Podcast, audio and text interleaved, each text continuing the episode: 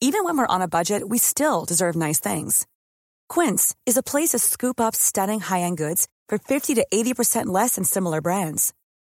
They have buttery soft cashmere sweaters starting at $50, luxurious Italian leather bags, and so much more.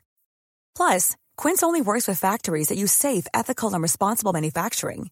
Get the high-end goods you'll love without the high price tag with Quince.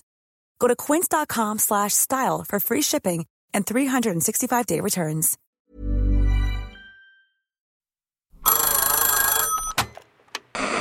Hola. Hola. Hola, hola. ¿Estás ahí? ¿Quieres saber lo que está pasando en tu país y en el mundo en pocos minutos? Te lo cuento.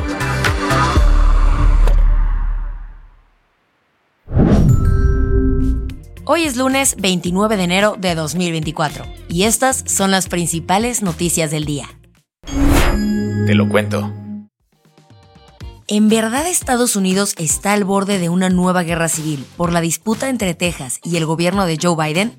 Vamos por partes.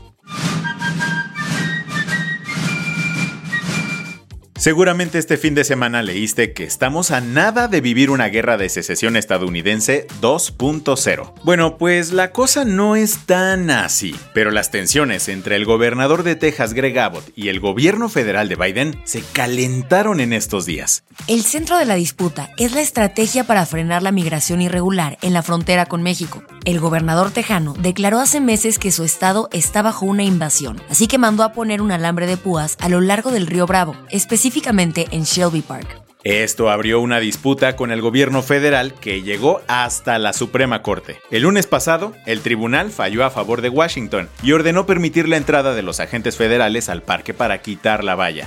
Pese a la decisión de la Suprema Corte, el gobierno de Texas ha negado el paso a los agentes federales de la patrulla fronteriza de la zona. El viernes pasado, Dan Patrick, segundo al mando en el gobierno de Abbott, dijo esto desde Shelby Park.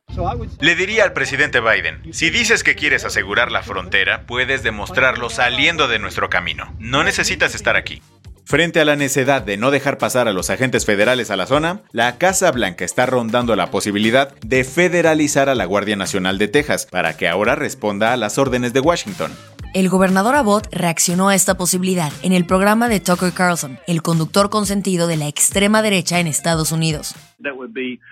Sería un movimiento estúpido de su parte, un desastre total. Pero como te imaginarás, ya estamos preparados en caso de que ese poco probable evento ocurra, para asegurarnos de seguir haciendo exactamente lo que hemos hecho en los últimos meses, construir esas barreras fronterizas. Los que han comprado el pleito son 25 estados del país, todos gobernados por el Partido Republicano, quienes firmaron una carta en apoyo a Texas ante un conflicto con la Casa Blanca. Y el apoyo no solo es simbólico, pues según dijo Abbott, hay como 10 estados que ya han enviado a su Guardia Nacional o a otros elementos de aplicación de la ley a Texas. Ellos se están uniendo a nosotros y esta es una lucha por el futuro de Estados Unidos. Y todos ellos lo saben.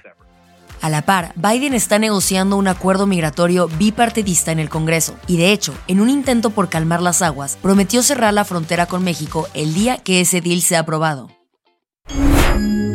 ¿Qué más hay? El presidente de El Salvador, Nayib Bukele, fue acusado de negociar con el cártel Jalisco Nueva Generación. Todo para que la organización criminal ayudara a capturar a uno de los principales líderes de la Mara Salvatrucha, Elmer Canales Rivera, alias Crook. Esto fue señalado por el medio digital El Faro el viernes pasado. Según el reportaje, el gobierno salvadoreño, en un intento desesperado por recapturar a Crook antes de las elecciones presidenciales de febrero de 2024, ofreció un millón de dólares al cártel. ¿El plan? Secuestrar a Crook y entregarlo al gobierno en una ubicación secreta. ¿Y por qué decimos recapturar? De acuerdo con el Faro, Crook fue liberado en secreto de una prisión de máxima seguridad en El Salvador por el gobierno en noviembre de 2021. Esto como parte de unos acuerdos entre Bukele y las tres principales pandillas salvadoreñas. Además, se hizo a pesar de una solicitud de extradición de Estados Unidos. El reportaje de El Faro cuenta con bastante evidencia, como audios y mensajes, que revelan la participación del gobierno en estas negociaciones con el cártel mexicano. Ante estas acusaciones y a una semana de las elecciones, Bukele, quien anda buscando buscando otro mandato, respondió este sábado en redes sociales. Describió los señalamientos como ataques y expresó que es un honor recibirlos, ya que le preocuparía si los medios estuvieran de su lado. Y a todo esto, ¿qué es de Crook? El pandillero fue capturado por el FBI en noviembre de 2023 en México y extraditado a Estados Unidos, donde permanece hasta ahora. Las que tienes que saber.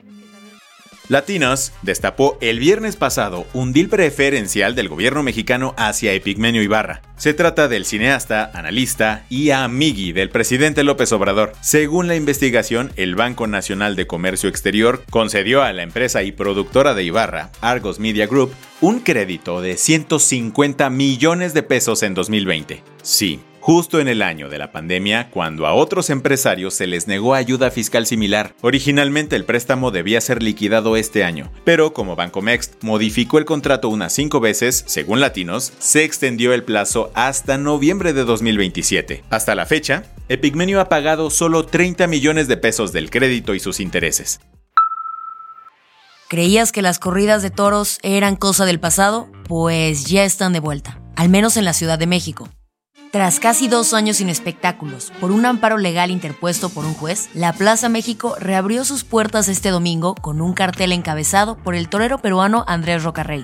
La reapertura fue posible debido a un fallo de la Suprema Corte de Justicia que revocó el amparo que suspendía estos eventos. Ante esto, la Plaza México programó nueve corridas entre el 28 de enero y el 24 de marzo, y mientras algunos celebran la decisión, otros protestan.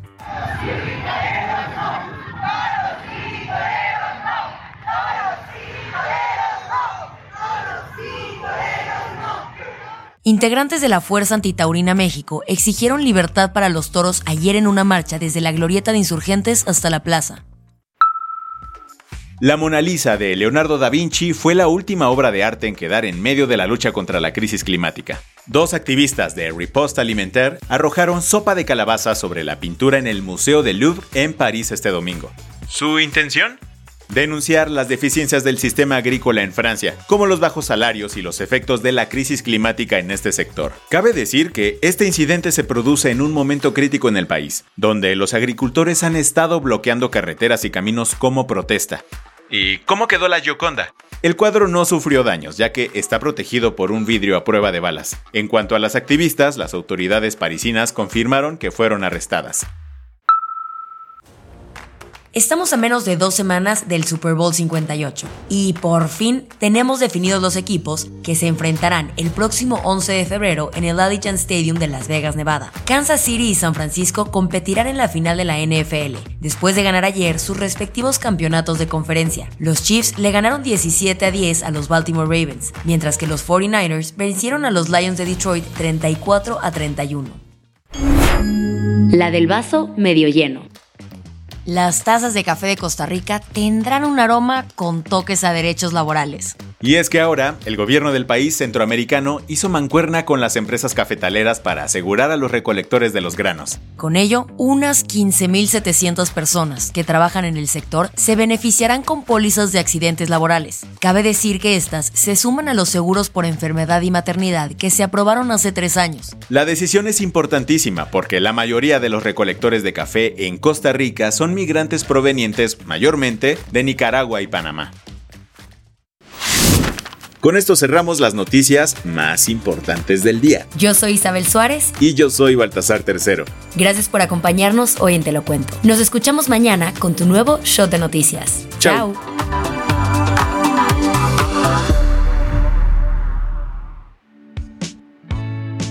Este noticiero es una producción de Te lo cuento. El guion de este episodio estuvo a cargo de Aisha Al-Yanabi, Paula Gándara es la editora del guion y la dirección editorial es de Sebastián Ermenger. Gelúe Santillán es la directora creativa y el diseño de sonido está a cargo de Alfredo Cruz. Si quieres estar al día, nos encuentras como arroba te lo cuento en Instagram, TikTok, Snapchat y Twitter.